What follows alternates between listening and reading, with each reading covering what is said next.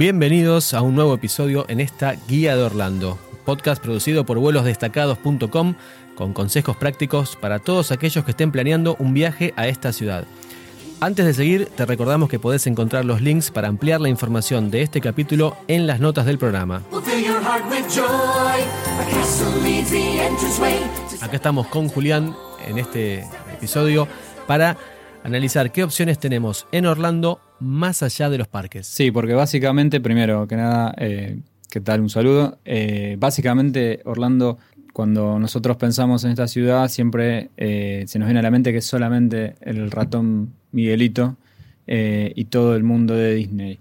Pero en realidad es una ciudad que está pensada para todo el público. Lo han pensado también que nadie se puede sentir eh, ajeno a Orlando. Orlando tiene innumerable cantidad de alternativas para, para todo el tipo de público, que van desde gente que tiene pasión por Disney a gente que no puede saber nada con eso y le gusta jugar al golf o, gente que solamente quiere hacer un deporte distinto, bueno, en fin, una cantidad innumerable de Lo que pasa es que la marca Disney y el marketing Disney es tan fuerte que incluso llegamos a decir nos vamos a Disney, viajamos a Disney, cuando en realidad estamos viajando a una ciudad que se llama Orlando, lógicamente, y que tiene un montón de cosas mucho más allá de eso. Por ejemplo, ¿qué más hay para hacer? Otros parques. Universal, tiene dos parques más todos los de agua que también son una gran opción. Más allá de parques temáticos, obviamente, shopping. No hay forma de evitar esa instancia. ¿Qué más tenemos? Mucho más amplio. Mira, te hago un resumen rápido. Un partido de la NBA. Espectáculos como el Cirque du Soleil, el Blumen Group. Muchísimos campos de golf, como recién decías, pero además le podemos sumar más adrenalínicos, vuelos en helicóptero, saltos en paracaídas. Está el Centro Espacial Kennedy, donde lanzan los, los cohetes, donde lo lanzaron el, cohete a, la Luna en el año 69. Además, hay una gran oferta cultural. Obviamente no es la prioridad de lo que uno busca probablemente cuando va a Orlando, pero tenés un museo de arte bastante grosso, una orquesta filarmónica en Orlando. También puedes dar un paseo por el centro mismo de la ciudad que no es el centro Disney. Sí, recordemos que en realidad Disney no se encuentra en Orlando precisamente, sino se encuentra en, un, en una ciudad al, lado de Orlando, digamos, más allá que para nosotros es Orlando. Todo lo mismo. todo lo mismo, digamos. ¿Querés evitar saturarte de tanto Mickey, si te aburriste de tantas ofertas, si no querés quedarte en la pileta del hotel, que también es una gran opción, podés elegir entre alguna de todas estas opciones. Mirá, vamos de a poco. Vamos a empezar por los deportes, que probablemente sea de lo más interesante. Partido de la NBA. El equipo local se llama los Orlando Magic no son gran cosa. No, ya son vayan con la idea. Piensen en, la experiencia en sí. No, no vayan a exigirle demasiado, por lo menos en, yo fui a verlos en tres años distintos y la verdad que perdieron siempre. Es como que se merecen irse a la B si hubiese una B. Quizá tenés suerte y juegan justo contra algún equipo importante hablando con, empleados de ahí del estadio, cuando uno este, está dando vueltas por ahí, uno le, importa mucho más el contexto que el partido en sí mismo. Me he puesto a hablar con ellos y nos decían, por ejemplo, que los partidos contra San Antonio Spurs se llenan de argentinos mucho más que de costumbre y es un gran momento, digamos, si lo ves a, Ginóbili, aunque esté en el final de su carrera, lo podés ver jugando ahí, si te toca un equipo grosso como eh, los Knicks o como los Lakers o como los campeones que son los eh, Golden State en este momento, en el 2018, bueno, es una gran experiencia de ver jugadores de primerísimo nivel de básquet. Y si no te gusta el básquet y no tenés idea de las reglas y nunca te, nunca te interesó ni aprenderlas, sigue siendo un gran programa porque es una oportunidad de ver cómo los, los americanos montan un espectáculo deportivo. Yo creo que el espectáculo de por sí ya está armado en la NBA, lo, que lo vemos por televisión nos damos cuenta de eso, pero creo que en Orlando es un poco más todavía de lo que puede ser un partido normal de, NBA. He visto partidos de NBA en el Madison Square Garden en Nueva York y si bien es un lugar eh, espectacular más por la historia que, que por la realidad, el de Orlando es aún más show todavía, entonces eso ya de por sí vale la pena, no tanto el partido en sí mismo. Cómo está organizado el estadio, los kioscos de merchandising, los puestos de comida, todo vale la pena. Cuando fui yo, aguanté 10 minutos de juego, nos levantamos, nos fuimos y empezamos a recorrer uno por uno todos los puestitos, todos los puestitos de pancho, todos los puestitos donde te venden las camisetas, todo. Que además está todo, es, es- es circular, o sea que vos podés arrancar en un stand de, de pancho justamente y dar recorrer todo el estadio por adentro sin necesidad de moverte para otro Llegamos lado. a digamos. pasar incluso por un pelotero. Sí, donde el Kids algo así algo se llama. así, donde evidentemente los padres dejan a los pibes para que no los jodan mientras van a, a- a ver el partido. Insisto, todo vale la pena, no es demasiado caro. Nosotros compramos las entradas más baratas que existen allá, bien arriba de todo, bien en la popular.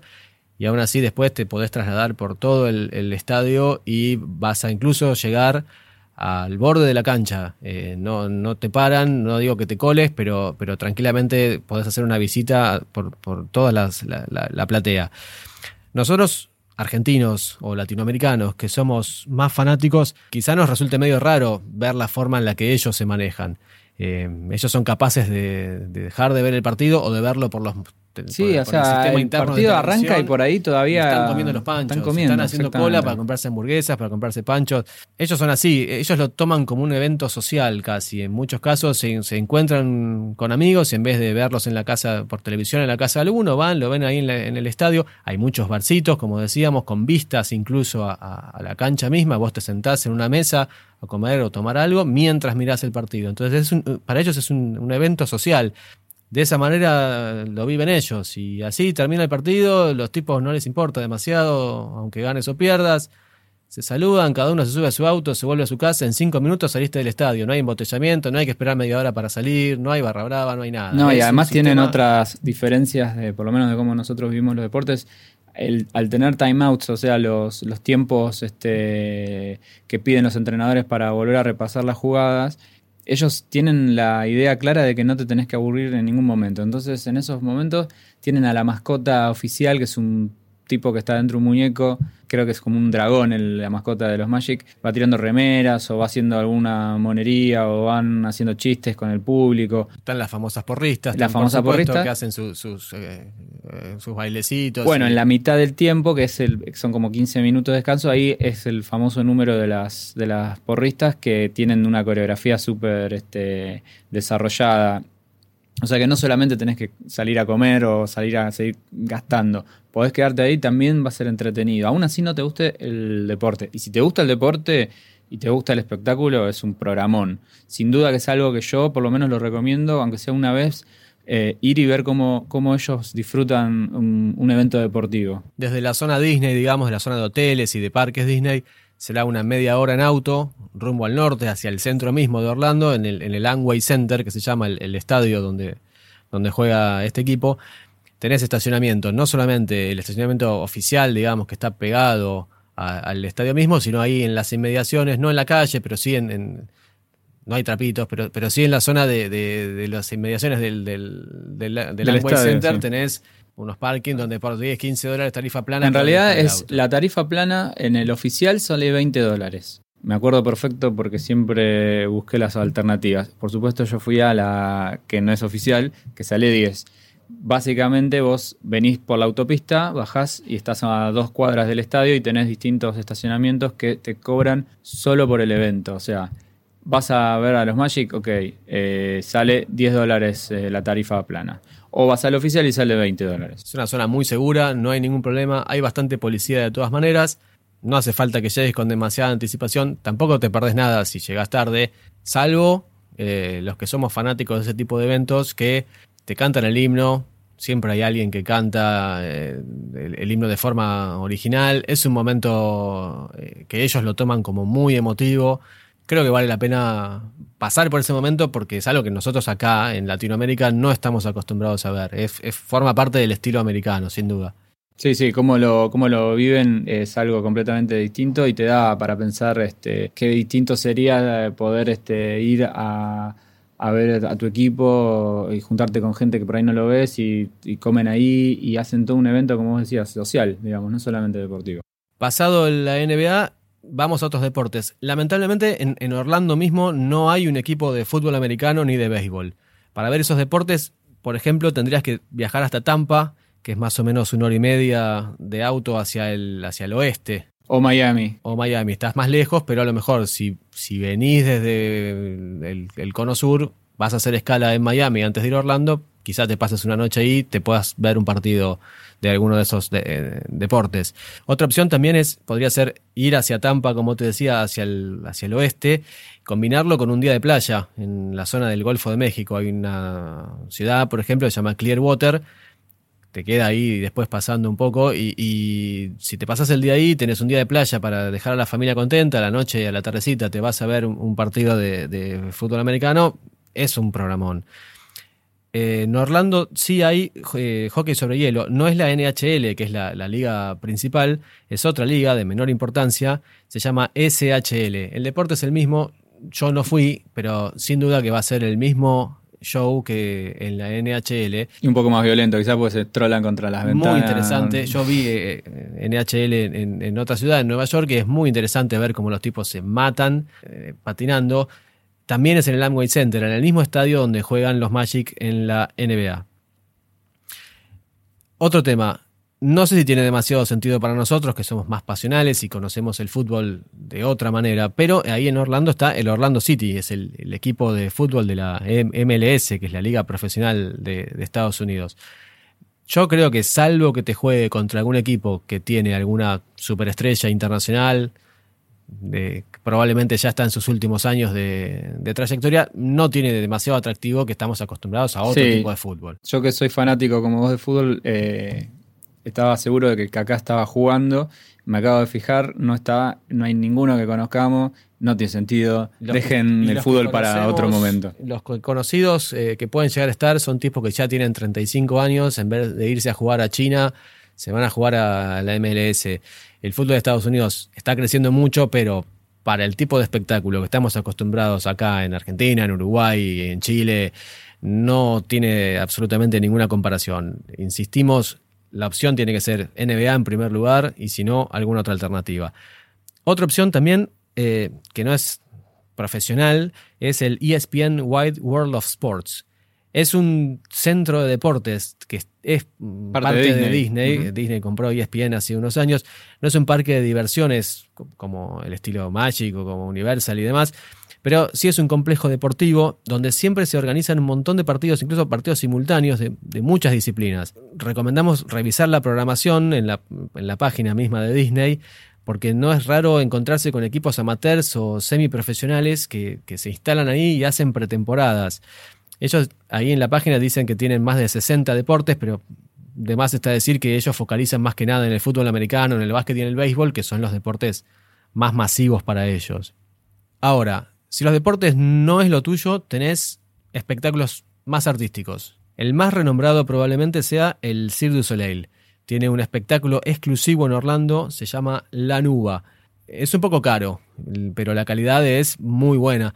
Si nunca fuiste a ver un espectáculo de Cirque du Soleil, vale la pena. Por supuesto tiene los malabaristas, los equilibristas, los contorsionistas, todo perfectamente sincronizado con música, colorido, muy atractivo incluso para los más chiquititos.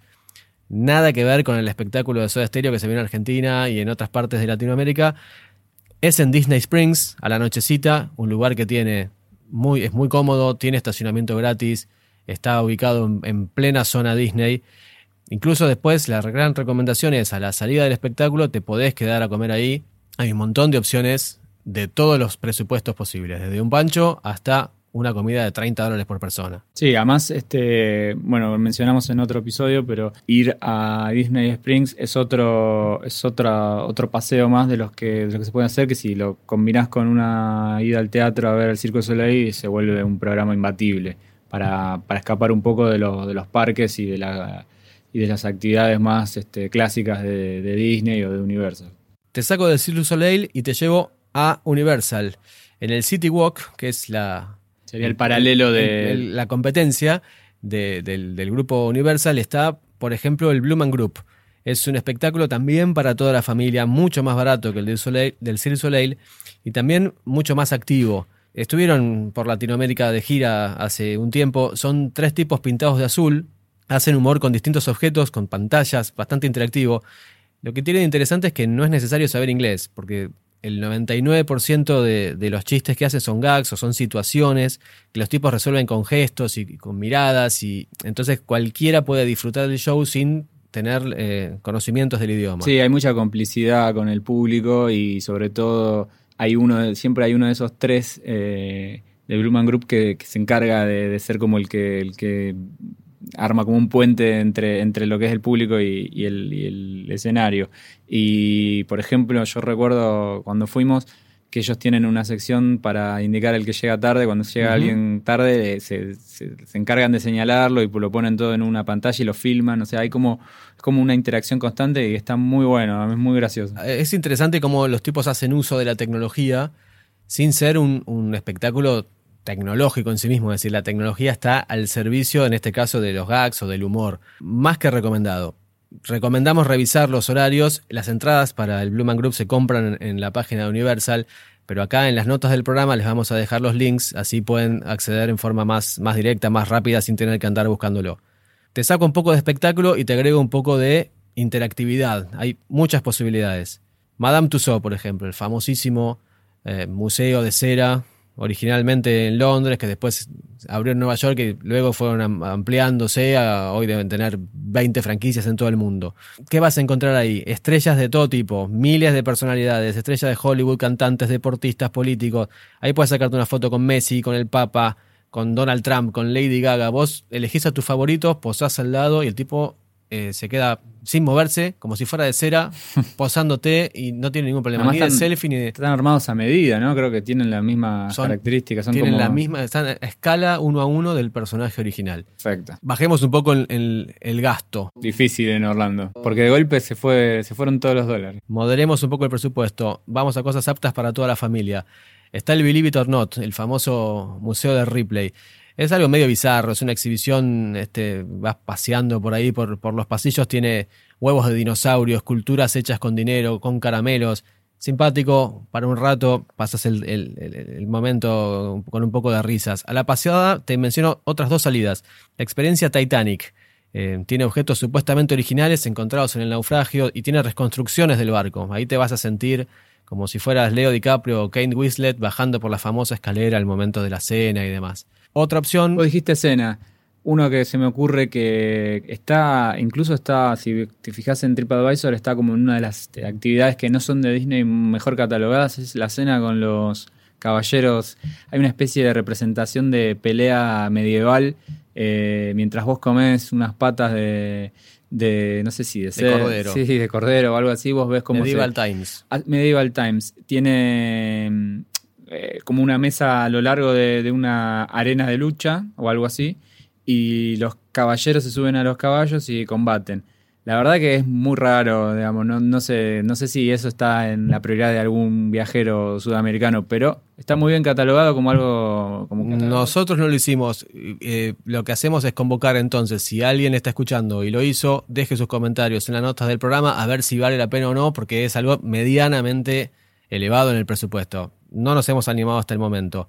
Vayamos a algo un poquito más natural, menos bizarro, menos raro. Podés eh, elegir dar una vuelta en las aerolanchas, esas, eh, esas lanchitas que van impulsadas, viste, con un ventilador gigante atrás. Las anfibias. Son excursiones por los pantanos y los humedales que le llaman ellos. Ahí te vas a cruzar, obviamente, con millones de cocodrilos, todo ese tipo de animales es para sacar un montón de fotos, debe ser una gran experiencia. Sobre todo si no se queda sin, sin nafta la lancha y, te encargas de sacarle la última foto al cocodrilo antes de que te morfe un brazo. Otra recomendación para lo que, los que no tienen vértigo, no es mi caso. Hay paseos en globos aerostáticos. Desde arriba debes tener unas vistas increíbles. Dicen que el silencio que se siente de arriba, el sonido del viento es único. No será mi caso, pero también creo que vale la pena animarse a hacerlo. El más conocido es el que está en Disney Springs, que tiene los personajes de Disney. Ese es un paseíto. Claro, exactamente. Ese te sube solamente ahí arriba. Debe ser muy caro comparado con otras opciones. Si vas al, al partido de la NBA, como decíamos antes, podés aprovechar y pasarte, no sé si el día entero, pero, pero buena parte del día en el, en el verdadero centro, en el downtown de Orlando. Como decíamos antes, la zona Disney no es Orlando en sí mismo. Entonces, ir hacia la ciudad en sí mismo también ya implica una, una buena experiencia. Hay una zona de negocios relativamente pequeña, serán cinco cuadras por cinco cuadras con edificios bastante altos, vale la pena. No es tan marketinero como te decíamos, tenés otro tipo de comercio más normal, te puedes dar una vuelta por el City Hall, hay parques muy lindos, hay uno que se llama Lake y Ola que es, que es eh, muy tranquilo, da para ir a comer ahí eh, un rato, pasar el día al aire libre. Sí, es un programa, ese es un programa que quizás van a empezar a sentir una cierta resistencia por parte de los más chicos del grupo familiar porque no tiene quizás, este, bueno, si están con la guía de actividades eh, de parques y todo, esto es algo completamente distinto, es muchísimo más relajado. Sí, pero yo te lo vendo de esta manera. Tenés, por ejemplo, el Orlando Science Center. Los chicos siempre le escapan al tema museos y demás. Estoy de acuerdo. En este caso es un edificio de siete pisos con un montón de exposiciones interactivas sobre el planeta, los dinosaurios, hay un observatorio espacial. Lo interesante es que es todo muy interactivo. Eh, los chicos quizás los tengas que empujar para que entren, pero te puedo asegurar que una vez que están ahí adentro te va a resultar muy difícil sacarlos. Vale la pena chequear los eventos y las exposiciones temporarias además, porque tienen proyecciones en el auditorio, por ejemplo, con películas es muy interesante. Está pensada para los chicos. Entonces, ellos saben que en, un lugar donde la competencia con Disney es tan fuerte, no te van a hacer un museo de los tradicionales que vos ves y ves los cuadros y demás. Es una eh, experiencia muy interactiva, pensada para que el pibe aprenda, pero sobre todo se entretenga al mismo tiempo. Entonces, ahí tenés algo que es mucho más barato que un parque Disney y es otra opción. Y mencionaste los chicos, mencionaste interacción y se viene a la mente sin duda lo que es el parque, va, sería el Museo de la NASA, que está en... Eh, en Cabo Caña, lo que nosotros conocíamos como Cabo Cañaveral. Para mí es una de las grandes este, excursiones más allá del paquete Disney. El lugar se llama Kennedy Space Center. Lo googleás, está más o menos a una hora de auto hacia el este. Es el lugar donde ni más ni menos lanzaron la nave Apolo que llegó a la Luna en 1969 entre la ruta, el, recorrido por el lugar y demás, te va a llevar prácticamente todo el día. Tenés que considerarlo casi como un parque más. No es barato, ¿eh? sale más o menos 50 eh, dólares para los adultos, 40 para los chicos, pero ¿quién no soñó con ser un astronauta? Sí, además, eh, un poco, por lo menos lo que, me pasó a mí es, vos en Disney o en Universal vos ves todos parques este, son eh, de atracciones, pero que está todo construido artificialmente de alguna manera. En cambio, el Kennedy Space Center es un lugar que realmente funciona y envía los cohetes al espacio. Y empezás a encontrarte con la historia de, digamos, del avance de la tecnología de la humanidad, digamos, ¿no? Digamos, todo lo que son los avances eh, que se han ido dando a lo largo de los años. Es que en el lugar, en el centro Kennedy, te recorren la historia de las misiones espaciales. Ni más ni menos son las propias naves con las que viajaron al espacio. Por ejemplo, hay una, el, transbordador espacial, el Atlantis. Son cinco en total. Hay uno que está ahí, hay otro que está en Nueva York, hay uno que está en Los Ángeles, hay otro que en Washington creo que está. Ahí está el Atlantis. Hay una zona de simuladores bastante buena. Por supuesto, no es al nivel Disney, son un poco más viejos. Hay un pabellón muy interesante que está dedicado al planeta Marte, que es ahora donde, donde la NASA está apuntando todos sus, sus proyectos. Hay un tip acá importante, eh, por experiencia propia lo hemos sufrido hay que estar muy atento con los horarios, porque hay un servicio de micros que te llevan entre las distintas bases de lanzamiento, donde despegan los, cohetes, los hangares donde construyen las naves y todo eso. Si no vas en estos micros, no hay manera de llegar, no es abierto al público. Vos te subís a estos micritos y te llevan, la distancia es bastante grande. Em, hay un momento del día donde cortan esos, esas salidas y si no lo hiciste, te no lo hiciste, no vas a poder llegar a esa zona que es probablemente la más interesante. Ahí está el Apolo. Y además hay un momento de los más recordados es la recreación del lanzamiento de la misión de, Apolo. Vos estás sentado como mirando el, centro de control desde donde se lanzó la, la Apolo y ahí vas a sentir las conversaciones entre los, eh, supuestos astronautas que están adentro del, cohete y vas a escuchar a los operadores, a los técnicos que se van dando las instrucciones, van haciendo todo el chequeo de rutina hasta que sentís realmente el sonido de la nave despegando.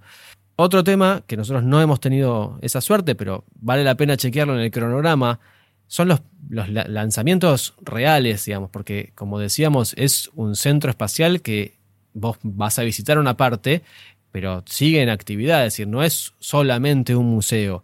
Está claro que hoy en día la NASA no tiene el glamour de antes de, viajar al espacio, pero si justo tenés suerte y el día que vos estás, eh, o uno de los días que vos estás en Orlando, coincide con, coincide un... con un lanzamiento de un satélite o algún, eh, alguna, eh, algún cohete de bajo alcance, vale la pena presenciar el lanzamiento. Te lo van a cobrar extra, quizás no sea necesario siquiera pagarlo, porque obviamente el cohete se va a ver desde, lo vas a ver desde distintos lados. Vale la pena. Entonces, conclusión. Más allá de todo el agresivo marketineo que tiene Disney y Universal, hay muchísimo para aprovechar. La lógica de los parques es justamente que no te salgas de ahí, que vos gastes tu plata adentro del paquete Disney, que vayas a comer a los parques, que te mantengas adentro de Disney Springs, que vayas a, comprar dentro de los shoppings de ellos, te alojes en los hoteles de ellos. Sin embargo, es una ciudad que ofrece muchísimo más que parques de diversiones y shopping. Sí, además este, siempre recuerdo haber leído foros eh, donde había muchos viajeros, digamos, lo que hacemos todos cuando vamos a ir a un lugar que, no conocemos, tratar de, obtener mayor información. Y me llamaba mucho la atención la cantidad de gente que contaba que, que iba con, no sé, con sus padres que ya eran grandes y no querían saber nada de los parques, pero, pero se habían encontrado un campo de golf o otro que iba a, conocer a Orlando desde el aire en un helicóptero que se alquilaba, o gente que directamente prefería quedarse en el hotel. Digamos, lo que queda claro es que Orlando está preparado para todo ese público, que no, no discrimina, digamos, no es que necesariamente tenés que ir a un parque de diversiones, no, Orlando en sí es un parque de diversiones, tiene demasiadas opciones como para que vos puedas aprovechar. Es una ciudad muy fácil, ¿no? Una ciudad fácil de, moverse, la gente en general está siempre predispuesta a ayudarte o a guiarte. Obviamente los hoteles Disney son mucho más caros, pero la oferta de hoteles es enorme, por fuera de lo que es el parque. Generalmente los hoteles tienen pileta, tienen hasta zonas de entretenimiento para los chicos. Hay, mucha gente que también se pasa las vacaciones en Orlando y hace uno o dos parques algún día suelto eh, y se pasa una semana, diez días en la zona, con el shopping, con estas actividades. Es una zona de, entretenimiento y de relax al mismo tiempo. Exactamente. Bueno, con esto ya podemos este, finalizar este, este episodio. Eh, donde les hablamos de las opciones que hay eh, en Orlando cuando no es el plan ir a un parque de diversiones. Les recordamos que la serie de episodios que estamos armando es justamente para que puedan planificar mejor el viaje a Orlando y que cada episodio tiene una temática específica para clarificarles un poco el panorama. No dejen de revisar las notas del programa con los links y con mayor información a todos los temas que hemos tratado en este episodio. Pueden seguirnos en vuelosdestacados.com barra podcast y también si tienen comentarios, consultas, pueden hacerlo o a través de esa página o en iTunes y las demás plataformas digitales. Nos vemos en el próximo capítulo. Saludos.